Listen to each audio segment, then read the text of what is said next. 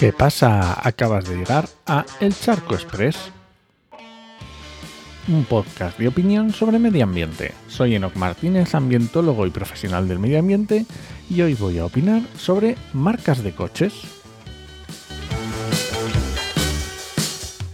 Greenpeace Internacional ha sacado un informe sobre cómo las marcas de coches a nivel mundial están llevando la electrificación y descarbonización se ha fijado en las 15 marcas que más coches vendieron en 2022, que por orden de ventas te las digo, Toyota, Volkswagen, Hyundai Kia, luego Stellantis, que ya sabes que es Fiat, Alfa Romeo, Lancia, Jeep, Citroën, Peugeot, luego General Motors, que es mm, Chevrolet y Cadillac, que a lo mejor te suenan, Honda, luego Ford, luego Nissan, luego SAIC, que es eh, oriental, aunque tiene también MG, Luego Suzuki, BMW, Mercedes-Benz, Renault, Chang'an y Great Wall, que imagino que también serán de Oriente.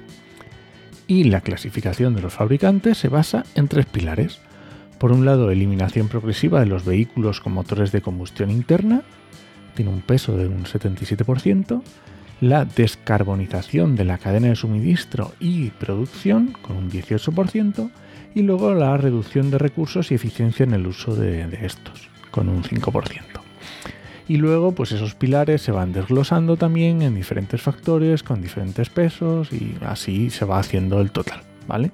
Y se les va dando puntos que eh, de tal forma que el máximo es 100, de 0 a 100. Bien, pues si nos vamos a la lista final con todos sus valores, para empezar, ninguna prueba. ninguna llega al 50 sobre 100, o sea que empezamos bien.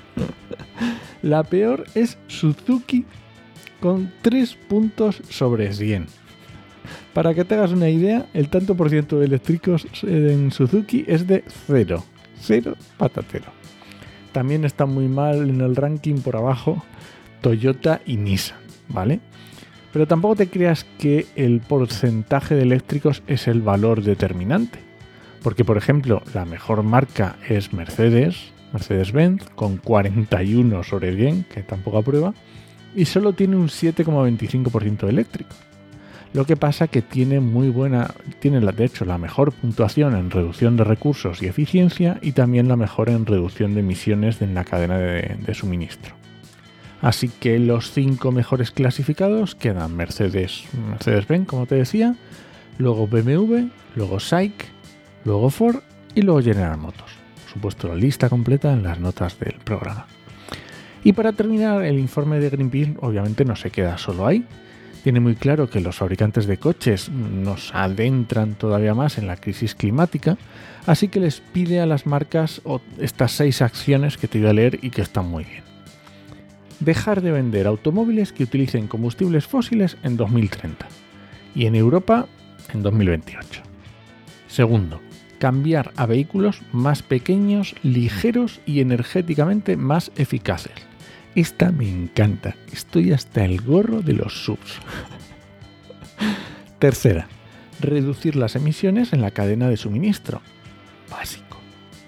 Cuarta, minimizar el uso, reutilizar y reciclar los minerales de la batería. Perfecto.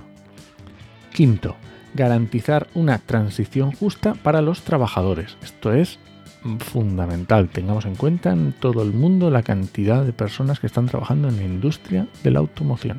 Muy importante. Y por último, proporcionar servicios de movilidad asequibles, accesibles y sin emisiones en lugar de vender más coches. Esta me ha encantado.